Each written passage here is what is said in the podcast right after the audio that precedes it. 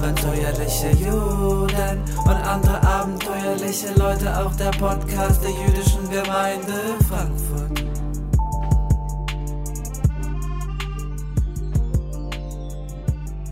Herzlich willkommen zur aller, allerersten Folge von Abenteuerliche Juden und alle anderen abenteuerlichen Leute auch. Heute mit der fantastischen, sehr wahrscheinlich viel scharfsinnigeren als dieser Moderator äh, sprechenden Nede Polacek. Herzlich willkommen. Freut mich sehr, dass ich ähm, bei deinem ersten Mal dabei sein darf. Mein erstes Mal. Du hast erstes Mal gesagt. Ich erst Anyway, Mal zurück, zurück zum diskursiven Ernst. Ja. Ähm, den gibt es ja eigentlich gar nicht. Äh, dieses Sendekonzept ist äh, zusammen mit der Frankfurter Jüdischen Gemeinde, es ist eigentlich ihr Podcast, ähm, besteht darin, dass wir für eine kurze Zeit vergessen, äh, dass unsere Existenz gerade auf Risikomanagement beruht. Also noch mehr, Noch als, mehr als noch mehr als sonst. Und wir sprechen über die Abenteuer, die wir erlebt haben. Was heißt wir? Du. ähm, und zwar über drei Arten von Abenteuern, besser gesagt äh, verschieden gelagerte, nämlich eines, das äh, unsere Gäste vor Corona erlebt haben, eines, das sie während des Lockdowns oder zumindest während der Pandemie durch, durchgestanden haben oder auch nicht. Und äh, jenes Abenteuer, nachdem sie sich sehen, wenn dieser, dieser Albtraum denn mal geschafft ist. Und ich würde noch zwei Sachen zu Nede Polacek sagen. Wirklich nur zwei, weil sie kann alles über sich natürlich viel eloquenter erzählen. Äh, 88 in Berlin zur Welt gekommen, so erfolgreich alphabetisiert, dass es sie zum Literaturstudium nach Cambridge gebracht hat und Oxford. Mhm. Zwei wunderbare Bücher geschrieben, Das Unglück der anderen und das zweite, Das Unglück anderer Leute mit dem verdammten Titel, der immer falsch gesagt wird. Damn, und ich habe es mir extra aufgeschrieben. Also ich entschuldige mich für die Schnappigkeit, die ich anderen Kollegen in dieser Position immer, immer übel anrechne. Des Weiteren, wenn ich sage, dass äh, Nede Polacek wahnsinnig gut argumentieren kann, Jetzt hast du das zweite Buch weggelassen, weil ich dich unterbrochen habe. ist, läuft das jetzt als mein Fehler oder als, als? Teamsport. Fehler sind Okay, Teamsport. dein zweites Buch hieß wie nochmal? Äh, Dear Oxbridge, Liebesbrief an England. Wunderbar. Wunderbar. Aus dem Vorgespräch weiß ich ja auch, dass das erste Abenteuer auch in England spielt, von dem du uns erzählen wirst. Ich dachte, ach so, okay. Ähm, das erste Abenteuer. Ne, Moment, ja, Moment, Moment. ja, ja, ja. Was dachtest du denn? Ich dachte, wir fangen in Ansbach an. Aber ich fange gerne in so. England an. Weil ich dachte, England ist du spannender. denkst, Ja, ich dachte, du ich denkst, dachte, ja? du denkst, ich werde noch ein paar Worte zu dir sagen. Ja. Und ähm, also, wenn die Leute sich da fragen, was meint er mit, sie kann wirklich, wirklich kluge Dinge sagen, dann meine ich, äh, Nele Polacek kann erklären, was an identitätspolitischen Debatten schiefläuft anhand einer Pizza und eines Blumenkohls. Ja, hin. Mu musst du jetzt auch gar nicht, die Leute ich musste kurz nachdenken, ob ich dir recht gebe oder nicht. Ja. Ja. Ja. Gut, dann zu deinem ersten Abenteuer in England. Ähm, nein, es ist total lustig, weil du mich gefragt hast nach, nach Abenteuern und ich, also als du mir den sozusagen das gepitcht hast Mhm. ähm, für, für die Teilnahme an deinem ersten Mal, Mhm. ähm, dachte ich, oh shit, ich bin echt der Falsche für Abenteuer, weil ich, ähm, ich glaube, das liegt daran, dass ich aus einer äh, Familie komme, die schon immer ein bisschen merkwürdig ist. Also jetzt nicht so, nicht das ganz normale jüdische ähm, ähm, ähm, Ich- Merk, das die Ja. so nicht der ganz normale jüdische äh, Mishuga, sondern ähm, dass sozusagen meine, meine Familie, also keine Ahnung, meine Mutter hat nie geheiratet. Meine Oma war vielleicht, ich weiß nicht, ich glaube, fünf Minuten war sie verheiratet, aber nicht mit dem Mann, mit dem sie ein Kind hatte. Mhm. Und so. Das heißt, Sachen, die ähm, bei anderen, also wenn, wenn sozusagen heute jetzt Leute entdecken, ihr Anderssein, ähm, in meiner Familie waren schon immer alle anders. Das heißt, ich bin sozusagen unendlich gewöhnlich und abenteuerfrei, aber einfach nur, weil es, weil es sozusagen kein sich abheben gibt. Schon genetisch im Abenteuertopf aufgewacht oder? Ja, aber das Ergebnis davon ist sozusagen, dass sich bei mir immer alles in Bürgerlichkeit verwandelt. Also egal, was ich tue, das Ergebnis ist immer, ähm, dass ich denke, naja, okay, also so spannend ist es nicht. Also ich finde sozusagen die Vorstellung, jetzt ein Abenteuer zu haben, du brauchst ja für ein Abenteuer, brauchst du ja eine Abweichung von der Norm. Keine Ahnung, ich habe ich hab, ähm, heute Morgen erfahren, dass es etwas gibt, das nennt sich Extrembügeln. Das Mhm. sind Menschen, Mhm. die bügeln auf dem Mount Everest oder beim äh, Base Jumping oder bei sonst irgendwas. Und also bügeln, langweilige Tätigkeit. Wenn Mhm. du es aber beim Base Jumping machst, total spannend. Mhm. Aber ich nehme an, wenn du sozusagen der vierte, die vierte Generation bist, die immer nur Im, mit im Flug Fallschirm. bügelt. Ja, dann Ja. ist halt auch das langweilig. Gut. Und Also so kommst du aus den Abenteuern wieder. So, ja. ich kann dir versichern, dein Weg in die Bürgerlichkeit Mhm. klingt extrem verheißungsvoll. ähm, äh, vielen, vielen Dank. Ähm, über, wollten wir über, wa- wa- was willst du hören? Wolltest du hören ähm, von ähm, meinem, meinem ersten bürgerlichen ähm, Erlebnis? Ähm, ja, sprich doch quasi von deiner bürgerlichen Defloration. Meiner, meiner bürgerlichen Defloration? Ähm, Oder sprich, sprich auch nicht davon, wenn es dich verwirrt. wir fangen mit dem ersten Mal an und reden jetzt über meine bürgerliche Defloration. Nein, Ja? mach mal du. Erzähl doch mal, wo, erzähl doch mal von Ansbach. Jetzt doch, Ansbach. Ähm, ich bin ja nicht nur, ich bin ja nicht nur, ich bin ja nicht nur dein erstes Mal, sondern ähm, äh, ich bin eine Stadt, ich bin Stadtschreiber. Mhm. Ich bin Stadtschreiber und auch das ist auch mein erstes Mal. Also ich war noch nie in meinem Leben Stadtschreiber und davor es ist immer so, so dass alle so sagen, also Stadtschreiberstellen. Hattest du mal eine? Mhm. Noch nie? Mhm. Hast du irgendwie so ein, so ein Aufenthaltsstipendium gar nicht? Aufenthaltsstipendium ja, aber ich, ich hatte vor kurzem die Möglichkeit, mich als Stadtschreiber in Odessa oder in Bonn zu bewerben. Mhm. Und das ist äh, daran gescheitert, dass ich keine Lust hatte, drei Monate in Odessa oder in Bonn zu sein. Beziehungsweise ich die Aufgabe eines Stadtschreibers auch ziemlich unmöglich finde. Aus verschiedenen Gründen. Aber ich will gar nicht so viel Ist es vorwegnehmen. ja auch, ist es, es ist ja auch eine total unmögliche Aufgabe. Ähm, mit Ansbach ist es so, dass ich angefragt wurde und ich hatte noch nie ein Stipendium und Ansbach hatte noch nie einen Stadtschreiber. Mhm. Das heißt, es ist sozusagen so dieses unglückliche erste Mal, wo beide Seiten miteinander äh, auf, der, auf der Couch sitzen, Händchen halten und keiner weiß richtig, wie es geht. Man weiß nur, dass die Eltern aus dem Haus sind und die Kerzen brennen und irgendwann muss mal hier jemand den Mhm. ersten Move machen. Mhm. Ähm, und dann ist es mit Ansbach so, ähm, also ich, ich hatte überhaupt keine Lust, das muss man ehrlich sagen. Also man meldet sich, man, man sozusagen, man, man macht es, man kriegt dafür Geld, man tut es fürs Geld. Natürlich tut man es fürs Geld, weil man in diesem Leben das meiste fürs Geld tut. Und gerade ist eine meiner Fragen gestorben, nämlich was du in deine Bewerbung geschrieben hast. Es scheint keine Bewerbung gegeben zu haben. Ähm, nee, es war total gemein. Ähm, die haben nämlich erst gesagt, möchtest du es machen? Und ich habe gesagt, pff, ja, klar, warum nicht? Ähm, gibt Geld, why not? Ähm, und da habe also sozusagen so ein bisschen tentativ zurückhaltend Ja gesagt. Und dann kam aber drei Monate später, jetzt müsstest du dich bewerben. Das heißt, Mhm. ich war schon, es war schon so, erst, erst sagt ihr, so, so ist irgendwie so, so, ja, erst ziehst du mich auf die Couch und dann sagst du, überzeug mich, dass wir so, nee. Ähm, und äh, ich hatte tatsächlich irgendwas in meiner Bewerbung stehen, aber halt schon so wirklich so, dann musst du halt schreiben, was du da schreiben willst. Und ich meine, wir wissen beide, in einem Monat schreibst du halt im Zweifelsfall gar nichts. Also ein Monat, ein Stipendium für einen Monat. Ich weiß nicht, wie produktiv du bist. Also bei der fränkischen.de stand, dass du dich dort inspirieren lässt. Ich soll aber auch was schreiben. Ja, ja. Ähm, äh, ja, also man kann sich in einem Monat kann man sich hervorragend inspirieren lassen. So, das Lustige an der Stadt Ansbach ist, dass ich halt jetzt sagen sollte, was, was, was will ich machen? Und, und dafür musste ich sozusagen, was interessiert sie besonders an Ansbach? Und ich hatte natürlich vorher in meinem Leben noch nicht von Ansbach gehört. Mm.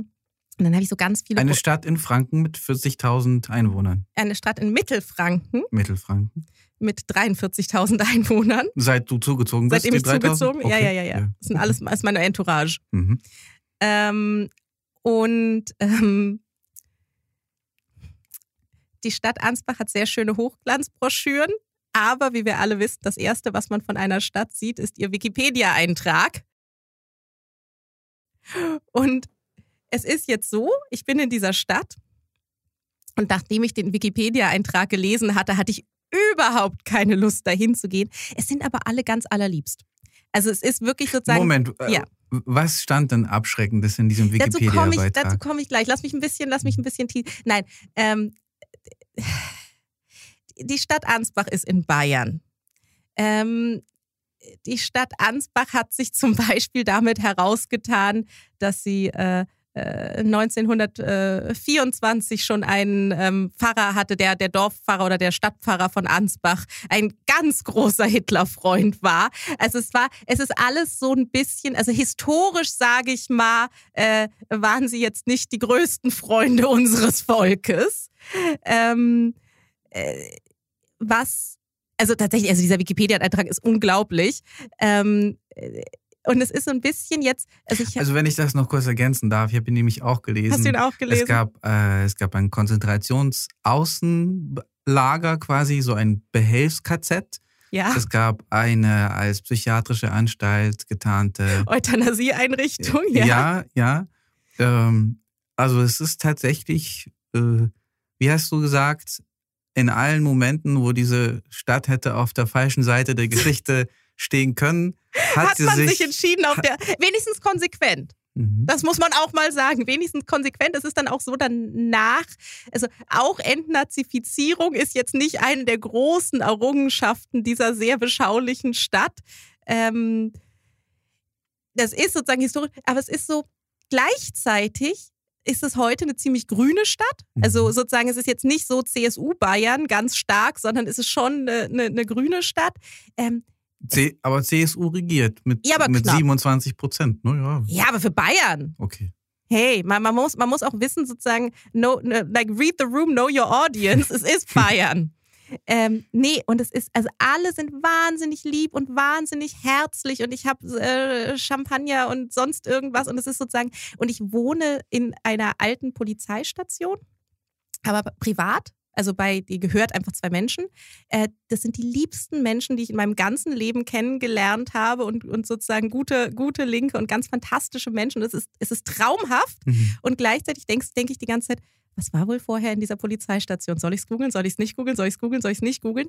Ähm, aber ich hatte äh, gestern dann eine Stadtführung und ich kann sagen, es ist nicht nur dieses, sozusagen, es ist nicht nur, es ist nicht es ist nicht nur, dass man immer auf der falschen Seite der Geschichte war in Ansbach, sondern es ist auch, dann läufst du weiter und dann ist, äh, hier wurde Kaspar Hauser erstochen. Mhm. Das ist 1833 oder whatever. Wie kann es sein, dass diese Stadt es schon damals geschafft hat?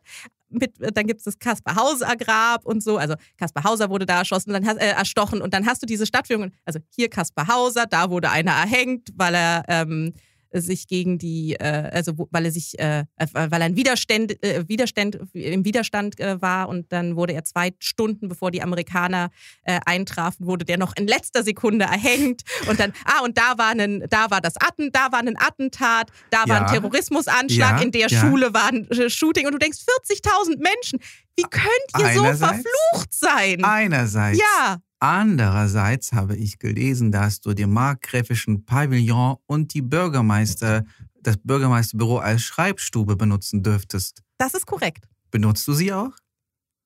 Das Wichtige am Wort Schreibstube ist das Wort Schreiben. Ist, äh, ich kann das jetzt nicht falsifizieren, was, was, du da sagst.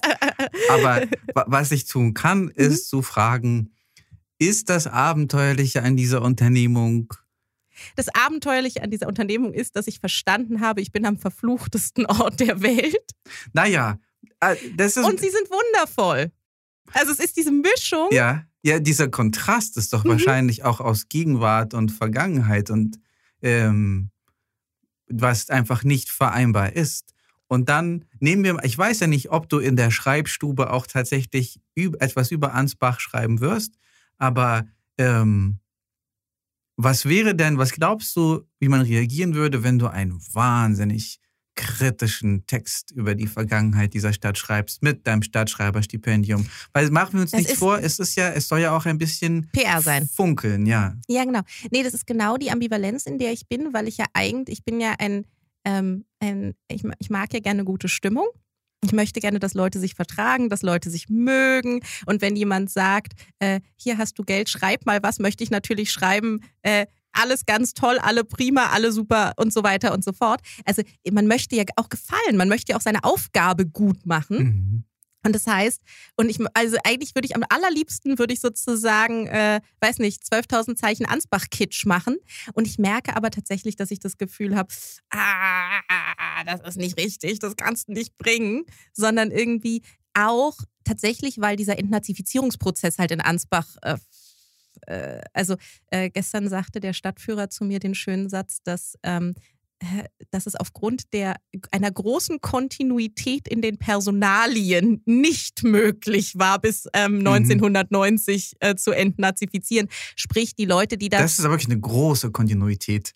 Der, also Wahnsinn, auch eine oder? lange, von der, ja. wir da, von der wir da sprechen. Aber weißt du das was? Das ist die Ansbacher Bratwurst, die hält gesund. Sind, sie sind zwar verflucht, ja. aber dafür leben sie lange. Was auch ein Fluch sein kann, natürlich. But anyway, ähm, ich finde das total spannend, dass, dass okay, ich habe dich ein bisschen auf die Pferde gebracht, aber mhm. was ich an deinen Texten so geil finde, ist, dass du zumindest für meine Begriffe auf Gefälligkeit beim Schreiben scheißt. Nee, das stimmt nicht.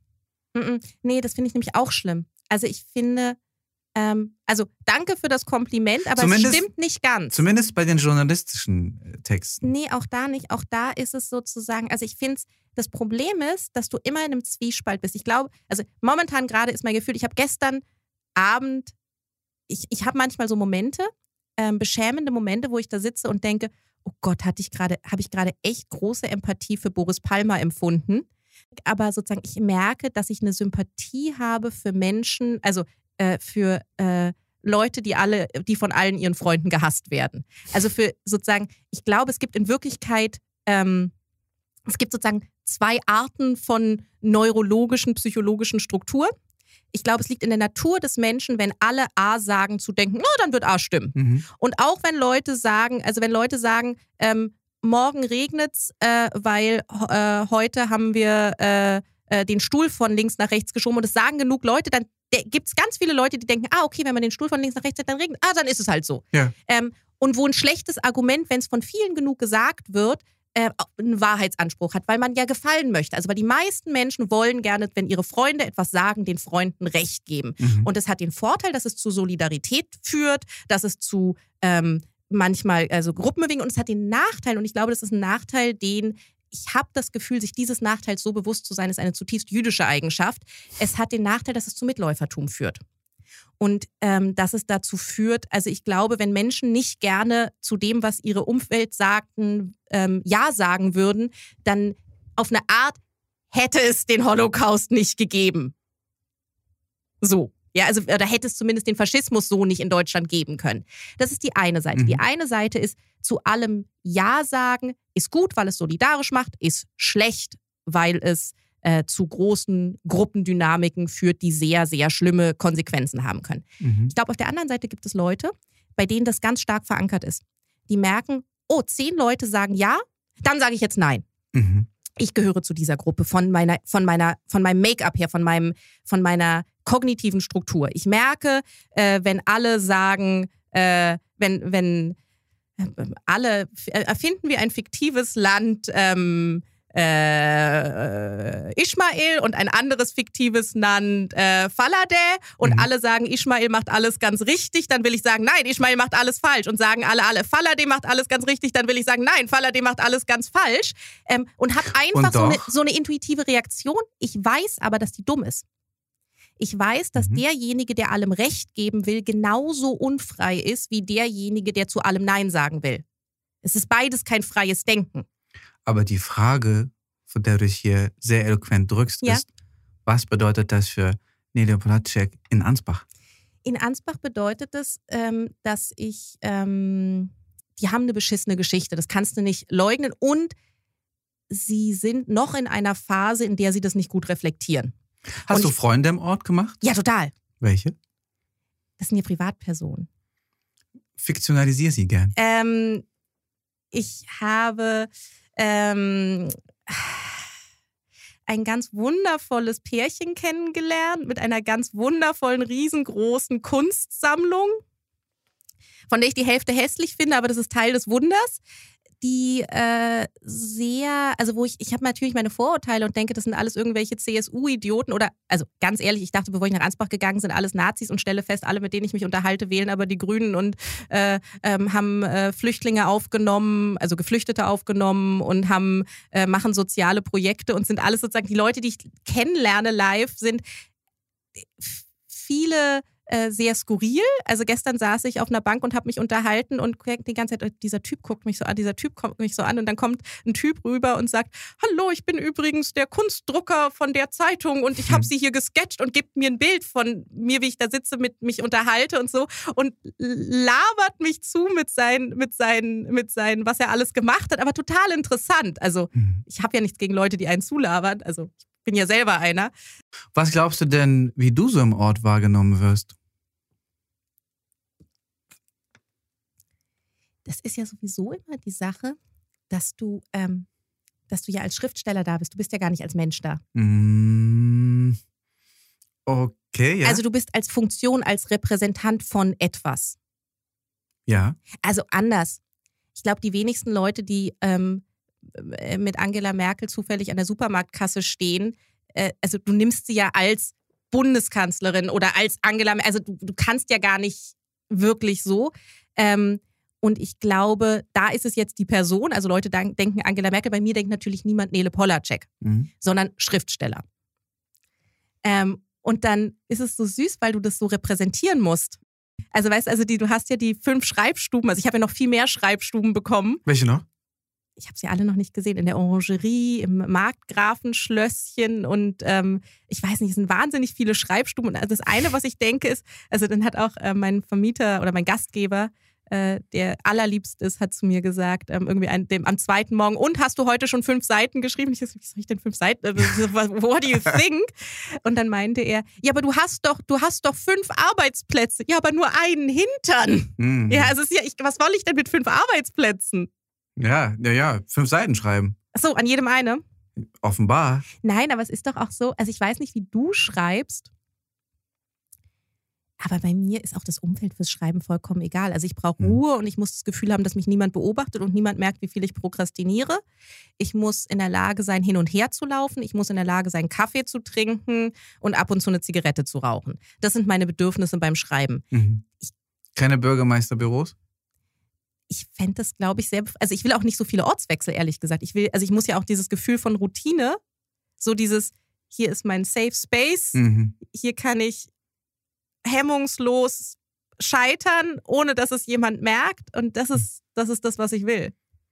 Ja, ich, ich verstehe dich sehr gut. Ich muss da legitim komisch sein dürfen an diesem Platz. Ja. Äh, sag, wie lange bist du schon da?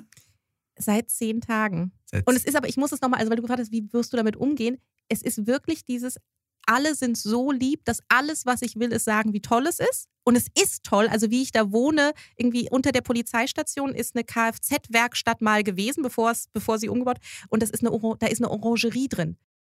Das ist sozusagen das erste von Ans, was du von Ansbach siehst, ist der Wikipedia-Artikel, aber das erste, was du von Ansbach riechst, sind Orangenblüten. Was fantastisch ist. Ja, aber diese Diskrepanz kann einen theoretisch auch verrückt machen. So ist es. Also ich merke, dass ich die ganze Zeit Hannah Arendt lese, anstatt zu arbeiten.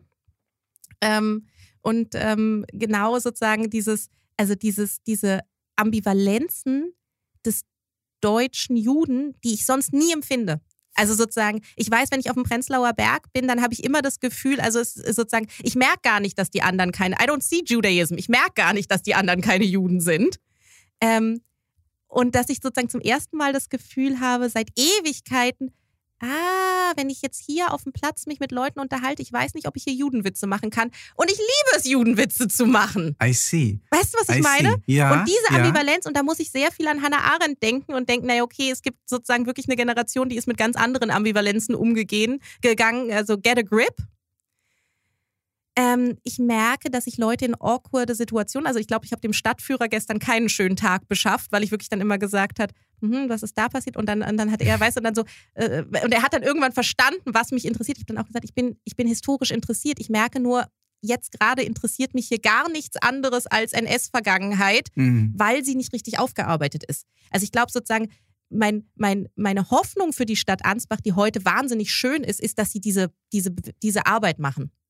Ähm, Und dann kann man auch sehen, wie toll das Markgrafenschlösschen ist. Und dann kann man die Orangerie und so sehen. Und glaubst du, du bist hilfreich bei dieser Arbeit? Deine Anwesenheit hilfreich bei dieser Arbeit? Ja, das glaube ich schon. Aber auf eine unangenehme, auf eine Art und Weise, die ich lieber. Also es ist so ein bisschen so. Na gut, aber das Produktive ist ja selten wirklich angenehm. Ja, es ist so, ich habe das gestern gedacht, dass es sozusagen meine, meine, meine Interaktionen mit nicht-jüdischen Deutschen, ich mag das eigentlich, wenn ich, wenn ich sozusagen, wenn ich merke, da ist jemand, das awkward, Mhm. dann möchte ich gerne, also es ist irgendwie unangenehm, dann möchte ich das gerne sofort entschärfen.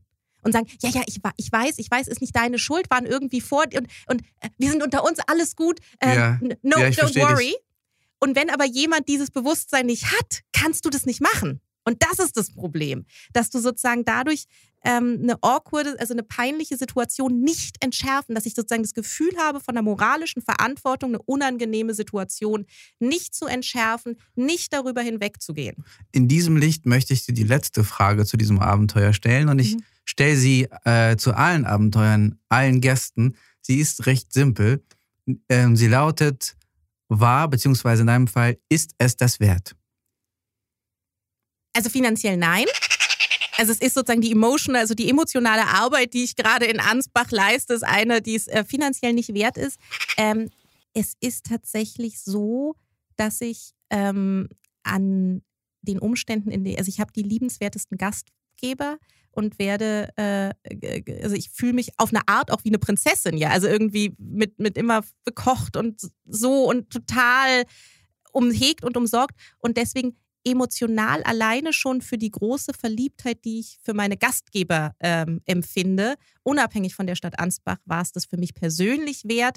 Und ich hoffe, dass mir, äh, äh, dass ich am Ende was schreiben kann, was in den Ambivalenzen lebt und sozusagen das Liebenswerte und aber auch das Problematische so aufnimmt, dass es das für die Stadt Ansbach auch wert war, aber das ist dann der, deren Problem auch irgendwann auch. Ja.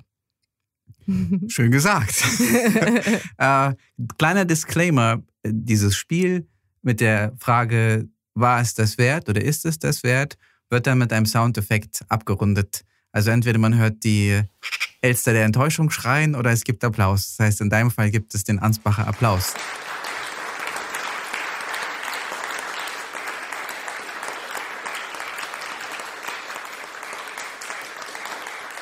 Was uns überhaupt nicht und doch zu deinem zweiten Abenteuer bringt, das ist jetzt aber wirklich in England und das spielt in einem, in den zarten Zwanzigern deines Lebens. In den Taten, Zwanzigern. Ja, das bringt uns zurück zu diesem, alles, was ich tue, ist am Ende bürgerlich. Ich muss, Was ich immer noch negiere, aber you go ahead.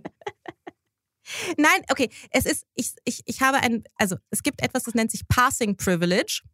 Das ist zum Beispiel ähm, den Unterschied zwischen ähm, äh, Transfrauen, bei denen Menschen sehen, dass sie Transfrauen sind und Transfrauen, bei denen sie nicht sehen, dass sie trans, also die sozusagen behandelt werden wie nicht Transfrauen, sondern halt wie andere Frauen. Ähm, äh, und das, also das nennt sich Passing Privilege. Also gehst Mhm. du als das durch? Oder Mhm. ganz ehrlich, bei Juden gibt es das, also auch wenn wir jetzt alle sagen, oh, niemand sieht jüdisch aus, natürlich gibt es die Leute, wo jeder denkt, also bei mir denkt man halt Du, eher nicht, ich, dass ich jüdisch bin und bei anderen Leuten denkt man eher, dass sie jüdisch sind, die kriegen vielleicht auch mehr Antisemitismus. Du, in, in den osteuropäischen Kreisen ist das, ist das völlig normal zu sagen, der, sieht, der oder die sieht aus wie Juden. Ich, äh, also Ja, da, da gibt es diese, also ich sage das jetzt nicht, weil ich das Mhm. besonders toll finde, aber Mhm. die Tabuisierung von, von optischen Merkmalen auf Juden äh, Mhm. zu schließen, die gibt es in Osteuropa so nicht. mhm. Weder unter Nichtjuden als und, äh, und unter Juden auch nicht. ja, na, ja. Aber natürlich, es gibt, es gibt Menschen, die, äh, also es ändert nichts an deinem Judentum, wie du aussiehst, und es gibt aber Leute, die in einer nicht-jüdischen Mehrheitsgesellschaft als Nicht-Juden durchgehen optisch, und es gibt Leute, die das nicht tun und die, die das nicht tun. Also alleine schon, weil sie eine Kippa tragen, dann hast du das Passing Privilege nicht mehr. Also das Privileg, zur Mehrheitsgesellschaft zu gehören. Mhm. ich habe dieses Privileg in jeder Hinsicht, unabhängig davon, wer ich persönlich bin. Und das meine ich mit dieser Bürgerlichkeit, dass ich immer, egal was ich tue, es wird immer am Ende bürgerlich gelesen werden und ich werde sozusagen, also bei mir gehen Sachen durch, die nicht, die bei anderen, glaube ich, nicht durchgehen. Das ist mein Gefühl auf die Welt. Das ist auch mein Gefühl, wenn ich andere Leuten dabei zuhöre, wenn sie über ihre Marginalisierung sprechen. Und ich denke, aber ich habe das doch auch. Warum erlebe ich das so nicht? Es ist nicht, weil die anderen was erfinden, sondern es ist offensichtlich, weil mir etwas einfach nicht passiert. Jetzt kommen wir zu dem, zu. England. Ja. ich muss noch eine Schleife drehen. Ich bitte darum. Ich muss nämlich die Schleife drehen, dass ähm, äh, es Wikipedia gibt. Und alles, was man erzählt, landet am Ende auf Wikipedia, weil es dann eine Quelle gibt. Ich will aber nicht. Also ich habe, ich finde, merke, dass ich ein großes, also vielleicht gehört das zu dem äh, bürgerlichen Passing Privilege, ich habe ein großes Bedürfnis nach Privatsphäre, was konfligiert mit meinem großen Bedürfnis, alles zu erzählen. Vor allem, wenn ich dich so sehe, wie du da sitzt in deiner, also für die Zuschauer, äh, Zuhörer, die das jetzt nicht sehen, wir sitzen in zwei getrennten äh, Zollkabinen wie Dolmetscher, damit alles ähm, Corona-konform ist in einem riesengroßen Studio. Und Dima guckt mich mit äh, äh, großen, lächelnden Augen an. Deswegen möchte ich sowieso alles erzählen. Ich möchte, ich möchte sein wie Roger Willemsen, der Charlotte Roach erzählt, wie er mal beinahe ein Haus abgefackelt hat, weil er den Analverkehr nicht unterbrechen konnte. Genauso möchte ich sein. Eine edle Projektion. Ah, ja, oder? Wir sollten alle sein wie Roger Willemsen, der den Analverkehr nicht unterbrechen kann. Ähm, aber wir können es nicht, nicht Aber wahr? wir können es leider nicht, weil es Wikipedia gibt und dann am Ende steht es auf Wikipedia. Und deswegen habe ich mir zwei Sachen überlegt, weil ich nicht möchte, dass irgendwas auf Wikipedia steht. Das eine ist, man muss einfach Sachen erfinden. Also ich könnte dir jetzt, also sozusagen, man muss zwischendurch mal was erfinden. Deswegen das Abenteuer, wie ich die vier Kinder in meinem ähm, Stadtschlösschen in Ida Oberstein. Ähm, also wenn das am Ende auf Wikipedia ist, fände ich das voll okay. Also oder von, äh, ich weiß nicht, von meinen Extrembügelabenteuern oder so. Also entweder du musst Sachen erfinden, um Wikipedia zu verwirren, oder du brauchst eine fiktionale Figur, damit du am Ende immer sagen kannst, das war Rollenprosa. Das habe ich verstanden, ja. So. Ähm, deswegen erfinde ich jetzt an dieser Stelle für mein zweites Abenteuer und speziell für Wikipedia die fiktionale Figur Lea. Ähm, äh, mein zweites Abenteuer, also Leas zweites Abenteuer, ist, dass Lea ähm, in äh, eine Hausarbeit geschrieben hat, ihre erste Hausarbeit in der Uni, und das war äh, linguistische Feldforschung. Und dafür hat sie Humor erforscht. Ähm, und zwar speziell ähm, äh, auf, also es war auf Anglistik, Offensive Humor. Also ähm, anstößigen Humor. Anstößigen Humor. Also den Humor, den ich persönlich eigentlich in der in Wahrheit am allermeisten mag. Also Wirklich? Es, ja. Mhm. Also ich finde, ich finde, ich kann bei Louis C.K. mit allen Shitstorms und sonst was, ich lache mich weg. Ich möchte einfach nur, ich möchte gerne, für mich, ich will einfach nur. Aber um dich geht es ja, ja gerade gar Also nicht. Lea, Lea, genau. nein, ich, aber ich kann auch sagen, ich will das, Lea hat nur Forschung betrieben. Also ich persönlich. Du, verwirrst uns alle. Ja. ja. ja. Ähm, das ist ja das Ziel. Wenn ich euch genug verwirre, kann Wikipedia nichts mehr tun. Ähm, ich persönlich möchte eigentlich den ganzen Tag nur Judenwitze, pädophilen Witze. Äh, ich weiß nicht, ich will nur, ich will nur anstößigen Humor. Ich verstehe, dass, warum das nicht geht. Also ich verstehe die, aber sozusagen mein Humor ist ähm, ja genau der, für den ich jetzt kein Beispiel bringe, weil ich ja verstehe, warum es nicht geht. Ähm, ich habe geschwiegen, ich habe Schiss. Haben, gut. Ähm, also Lea hat Feldforschung dazu betrieben und musste dafür ähm, durch England reisen und war jeden Tag an einem anderen Ort. Ähm, und ähm, hat ähm, Questionnaires, also Fragebogen, Fragebogen ähm, verteilt. Und das Problem ist aber, die meisten Menschen, Menschen wollen gar nicht unentgeltlich Fragebögen ähm, äh, äh, ausfüllen. Das wusste Lea aber gar nicht. Das wusste Lea vorher ja. nicht. Was aber dazu geführt hat, dass Lea also auf der einen Seite eben eine wissenschaftliche Hausarbeit zur Erforschung des Humors, Humors gemacht hat. Auf der anderen Seite musste Lea jeden Tag in eine andere Stadt und die Umstände finden, unter denen Leute bereit sind, ein Questionnaire auszufüllen. Dann war Lea right. zum Beispiel an, an und es waren wirklich zwei Wochen, wo jeder Tag wieder diese Aufgabe, und das waren, glaube ich, die besten zwei Wochen in Leas Leben, weil Lea zum Beispiel bei einer ähm, christlichen, so einer Massenveranstaltung, so einem, in so einem riesengroßen Dom, wo dann wirklich 14.000 Menschen sitzen und einem Prediger zuhören.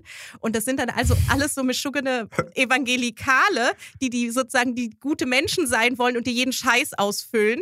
Was natürlich für den Fragebogen eine Katastrophe ist, wenn du sozusagen von deinen 200 Probanden 50 evangelikale Superchristen sind. Dann war ähm, an einem Tag, also dann war Lea in, ich glaube, in jeder Gay-Bar und sozusagen, also äh, in Canterbury ähm, und in, äh, in, in sozusagen, in, also sehr viel Alkohol weil natürlich Menschen, die betrunken sind, eher bereit sind, ein Questionnaire auszufüllen, einen Fragebogen. Im Namen der Wissenschaft. Im Namen der Wissenschaft hat sich Lea durch England gesoffen und gevögelt. Mhm.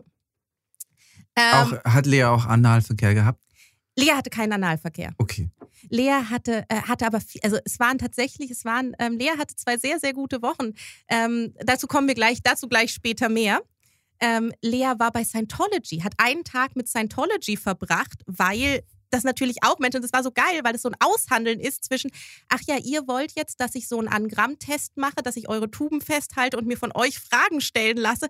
Kann ich machen, könnt ihr vorher diesen Fragebogen aushandeln. Also wir haben gegenseitig, hatte Lea Ah. ein Bedürfnis und, ähm, äh, äh, und, und Scientology hat ein Bedürfnis und in Wirklichkeit ist es dasselbe Bedürfnis, nämlich ich, ich möchte gerne, dass ihr für mich Fragen beantwortet. Also das wollen die ja auch, nur natürlich haben sie dann noch ein nachgestaltetes, dass ich zu Scientology Sie komme. ökonomisieren ihre Resultate dann tendenziell besser als Lea. Ja, Lea, ökonomisieren ist nicht Leas größte, Right. größte Stärke. Das Tolle war, dass Lea einen Tag bei Scientology gemacht, äh, gewesen ist, 50 Fragebögen sich hat ausfüllen lassen ähm, und komplett durchgetestet wurde. Und das Ergebnis von Leas Tag bei Scientology ist, dass Lea nicht für Scientology geeignet ist. Also man hat Lea abgelehnt. Scientology wollte Lea nicht haben. Okay, aber, aber wie. Das aber, ist auch schon so scheiße, du bist so scheiße, nicht mal Scientology will dich. Ja, aber viel, nicht viel, aber doch mindestens genauso interessant, weil völlig unerforscht. Wie stand denn nun Scientology zu anstößigem Humor? Fanden sie nicht gut. Fanden sie nicht Die gut? waren aber total lieb. Also es war auch wieder so eine Situation, wo ich dann dachte, Wahnsinn, es gibt so viele Vorurteile äh, gegen Menschen, die bei Scientology sind, die echten Menschen, die da sind, also jetzt nicht die Führungsspitze, sondern die ganz normalen Leute, sind in der Regel Menschen, die aus großen persönlichen Krisen kamen und wirklich und zwar verständlicherweise das Gefühl haben, dass Scientology sie gerettet hat. Also alte, also ehemalige Drogenabhängige zum Beispiel ganz viele, die, wo du denkst, ja okay, wenn die Wahl ist jetzt Beschaffungskriminalität, um dir Hero zu spritzen oder Scientology, ist Scientology wahrscheinlich wirklich die bessere und kostengünstigere Alternative. Also sozusagen auf der das ist so ein Fall, wo ich sagen würde, ich verurteile oder ich habe Probleme mit dem System. Ich halte das System für kein gutes. Individuelle Scientologen sind voll okay. Also nicht alle, sozusagen geht es den Menschen wie den Leuten. Manche sind scheiße, manche sind bestimmt Mörder und sonst irgendwas, wie das halt in der Population allgemein so ist. Also es gibt halt scheiß Christen, scheiß Juden und scheiß Scientologen. Mhm. Ähm, aber du verstehst, dass das jetzt, das sind äh, Leute, die in der Regel eine relativ schwierige Hintergrundgeschichte haben und denen das ja wirklich was gegeben hat. Deswegen wollten die mich auch nicht. Also ich wäre trotzdem vorsichtig, Also Lea. Scientology jetzt in der Riege mit aufzuzählen, mit, mit anderen Religionen. Nein, ich meine die individuellen Mitglieder. Ich meine auf der untersten Ebene. Mhm. Ich meine, auf der untersten Ebene sind, sind Leute, Leute, die sozusagen in ein System reingerutscht sind. Ich muss aber ohnehin als Mann der Wissenschaft fragen, woher hat denn Lea ihr Forschungsdesign genommen? War das der, dieser anstößige Humor, der da vorgeführt wurde, Mhm. hat den Lea sich selbst ausgedacht? Und nach welchen Kriterien hat sie ihn zusammengestellt? Das Problem ist, wenn ich jetzt diese Frage beantworte, wirst du fragen, was waren da für Witze drin? Und ich bin definitiv Das nicht ist meine bereit. Pflicht. Das ist meine definitiv Chronistenpflicht. Nein, es waren wirklich schlimme. Also es war wirklich, ähm, Lea hat wirklich geschaut, was sind also sozusagen auch gestaffelt schlimme Witze. Was sind gestaffelt schlimme Also Witze? im Sinne von, dass sie immer schlimmer werden mussten. Also ich wollte halt, also es sind wirklich, nein, es sind wirklich Witze, wo ich sagen würde, es ist jetzt wieder der Fall wie mit Palmer.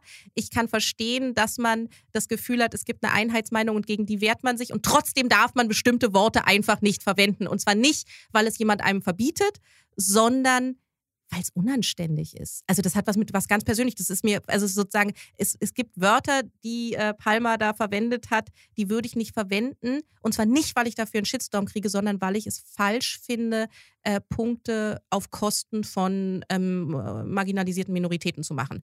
Und so ist es mit diesen Witzen, die würde ich tatsächlich jetzt nicht erzählen. Und da bringst du mich nämlich auf den Punkt, diese Geschichte hat ja eigentlich damit angefangen, dass du quasi alle Privilegien der Welt, beziehungsweise alle Nachteile der Welt nicht kriegst, ob, obwohl, Obwohl ich sie kriegen obwohl müsste. sie dir zustünden. Wie, was hat das nun mit Leas Forschungsreise das zu hat tun? mit Leas Forschungsweise das Folgende zu tun, dass es sozusagen, in, in Wahrheit ist es so, Lea hat sich zwei Wochen lang äh, durch äh, England gesoffen und gevögelt, seien wir ganz ehrlich, ähm, hat ähm, mit Scientologen gechillt, hat ähm, sehr viel Zeit mit Drogenabhängigen verwendet, tatsächlich relativ wenig Drogen genommen, äh, was Lea bis heute als ein persönliches Versäumnis sieht, hatte äh, wilde Orgien ähm, auf Billardtischen in Canterbury, Bürgerlicher Art? bürgerliche, sehr bürgerliche Orgien auf Billardtischen mit in Canterbury ähm, mit äh, fantastischen, äh, einer ganz, eine ganz, ganz fantastische Mischung äh, Menschen aller aller äh, Geschlechter und äh, Orientierungen. Und das Ergebnis ist, dass Lea zurückkommt und sagen kann, ich habe zwei Wochen Feldforschung in England gemacht mit einem Stipendium der Behrensen Stiftung. Und das ist die wahre Bürgerlichkeit, dass das das ist, was dabei rauskommt. Und war es das wert? Ja.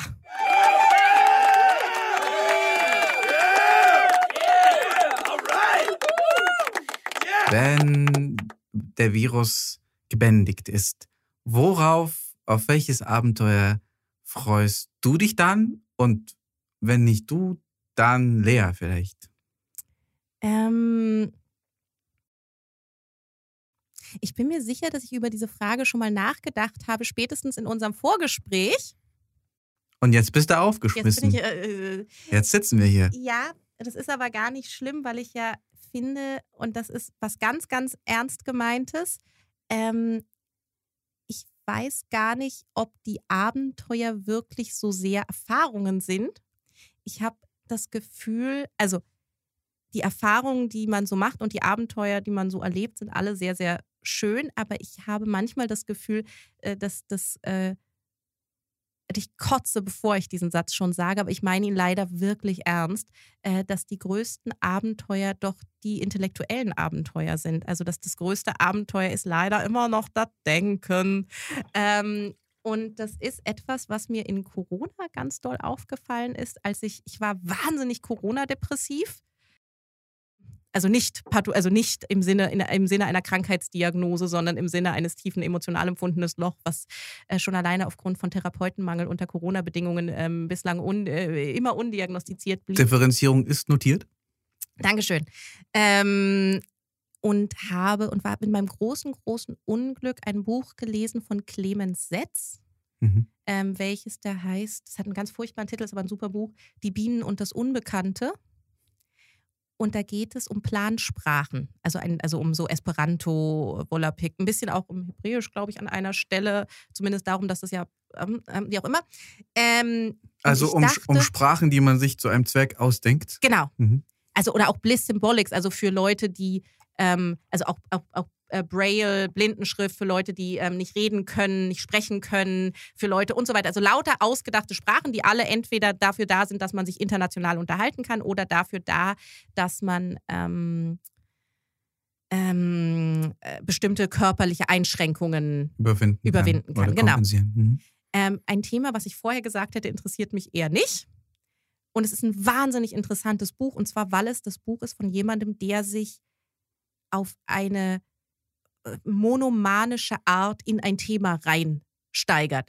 Also viel interessant, also die Sprachen sind interessant, noch interessanter ist es, jemandem zuzugucken, Wie er verrückt wird. wie er verrückt wird und, und diese Verrücktheit überwindet durch den Fokus auf eine bestimmte Tätigkeit. Also wie sozusagen, irgendwie ist es Wahnsinn, sich so mit etwas zu beschäftigen, wie mit Plansprachen und gleichzeitig hat man auch das Gefühl, oh, wenn er das nicht machen würde, wer weiß. Also ich, ich fasse kurz zusammen. Du bist depressiv, nicht pathologisch, die andere Art in, Mhm. während Corona und Mhm. du liest ein Buch Von einem, der definitiv pathologisch depressiv ist und, und, verrückt wird, und sich mit Plansprachen rettet oder wahnsinnig wird an den Plansprachen. wahnsinnig bürgerliche Beschäftigung, die, der danach Ich gehst. sag doch, es ist alles bürgerlich. Nein, aber in Wirklichkeit, wenn du es dann erzählst, dann sagst du, was hast du in Corona gemacht? Ja, ich habe gelesen. Okay, Siehst du, ich kann, es ist immer, es funktioniert. Ich habe einen Bürgerlichkeitsfilter. Ähm, und auf jeden Fall habe ich beim Lesen dieses Buches gedacht, immer wieder, man muss sich einfach nur interessieren. Alles andere ist vollkommen egal. Du musst, du musst dich interessieren. Und zwar nicht, weil du dann irgendwie besonders gut Schach spielen kannst oder Altgriechisch lernst oder sonst irgendwas, sondern weil es das Einzige, das sozusagen, it's not all you need is love, sondern es ist Interesse, Interesse an der Welt. Und es ist sozusagen, und ich merke, dass ich mit zunehmender, mit zunehmendem Alter slash zunehmender Depression immer mehr Gefallen und immer mehr das Gefühl von einer gemeinsamen Identität mit Menschen wie ähm, Roger Willemsen zu empf- Also den hatte ich ja vorhin schon. Das nicht, okay. nur, nicht nur, weil ich ähm, auch gerne von äh, brennenden Häusern ähm, und Analverkehr erzählen würde, sondern ähm, vor allem, weil ich glaube, dass sozusagen dieses sich wahnsinnig doll interessieren, Mhm. dass das, das macht, das transformiert alles. Also sozusagen, du kannst halt nach Ansbach fahren und denken, nee, ihr habt, ihr seid CSU und äh, ihr habt schon 1924 50 Prozent NSDAP-Wahlstimmen äh, gehabt und sonst irgendwas. Und deswegen finde ich, was auch immer ich jetzt sehe im Jahre 2021 doof. Oder du kannst sagen, krass, ich wohne in einer Polizeistation, in der unten eine Orangerie ist und oben tonnenweise Kunstwerke von irgendwelchen merkwürdigen Künstlern, alles von, äh, von irgendwie riesengroßen Silikonbildern zu Clownsbildern. Das sind die 50 Prozent, von denen ich gesagt habe, dass ich sie nicht schön finde.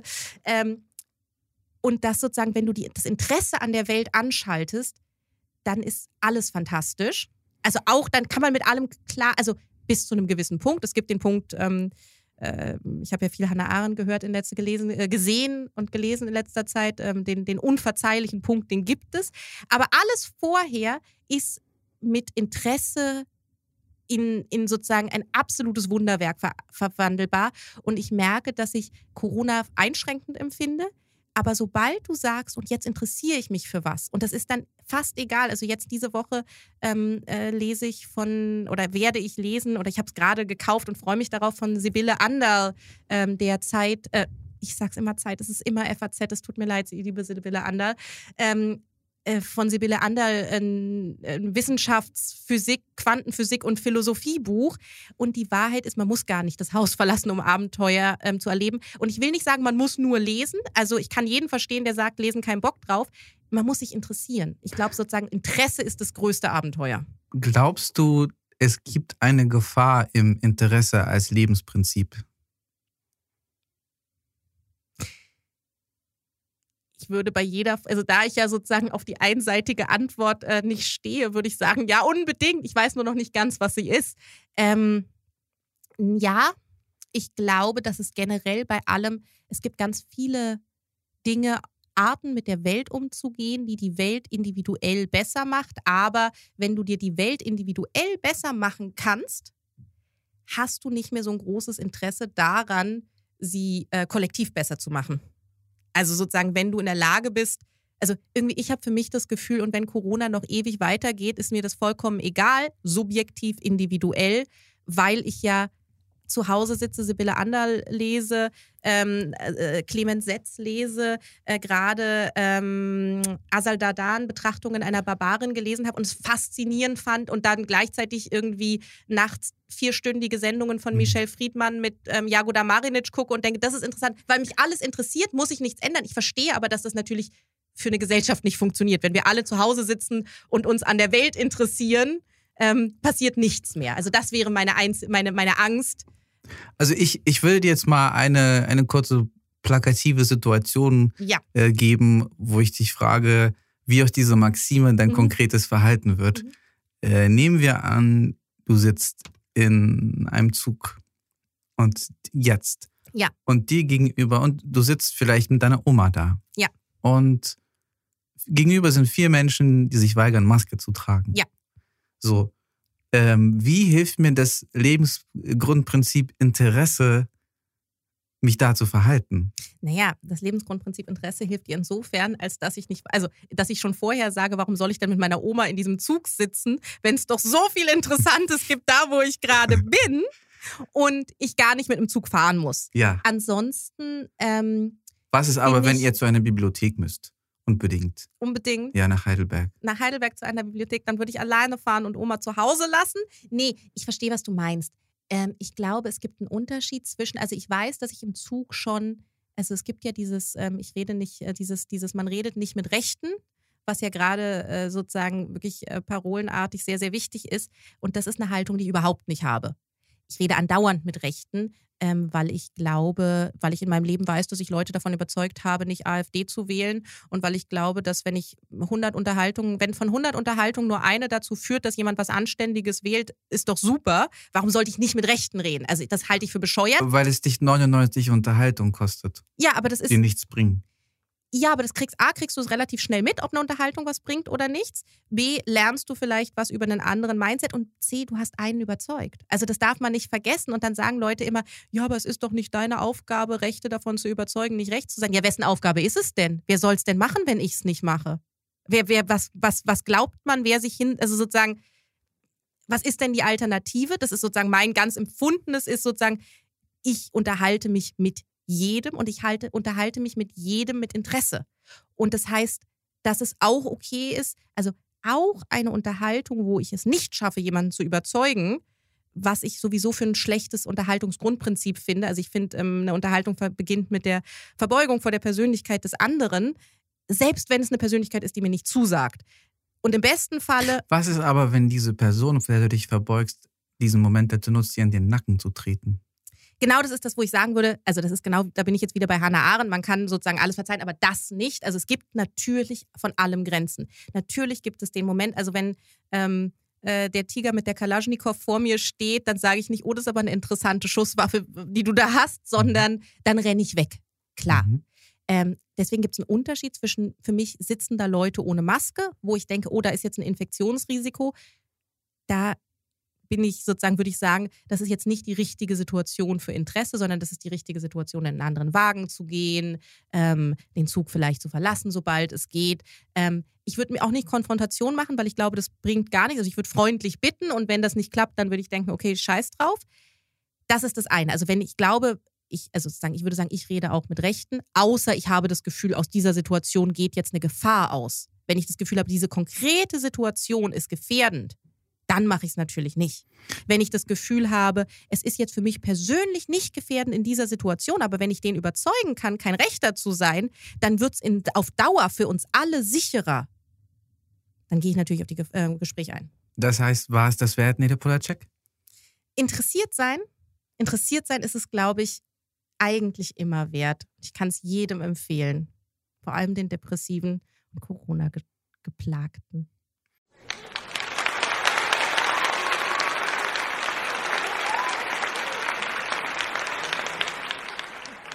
Also an diesem Punkt würde ich sagen, wer sich nach diesem Gespräch nicht für Nede Polacek interessiert, der verdient noch mehr Interesse, als er oder sie bisher bekommen hat. Herzlichen Dank fürs Zuhören. Ich hoffe, wir haben ein paar Leute kurz vergessen lassen oder auch nicht vergessen lassen, dass die Dinge sehr schwierig sind und zumindest mit den schwierigen Dingen versöhnt. Stream sie wieder ein, wenn es heißt abenteuerliche Juden und alle anderen abenteuerlichen Leute auch. Abenteuerliche Juden und andere abenteuerliche Leute, auch der Podcast der jüdischen Gemeinde Frankfurt.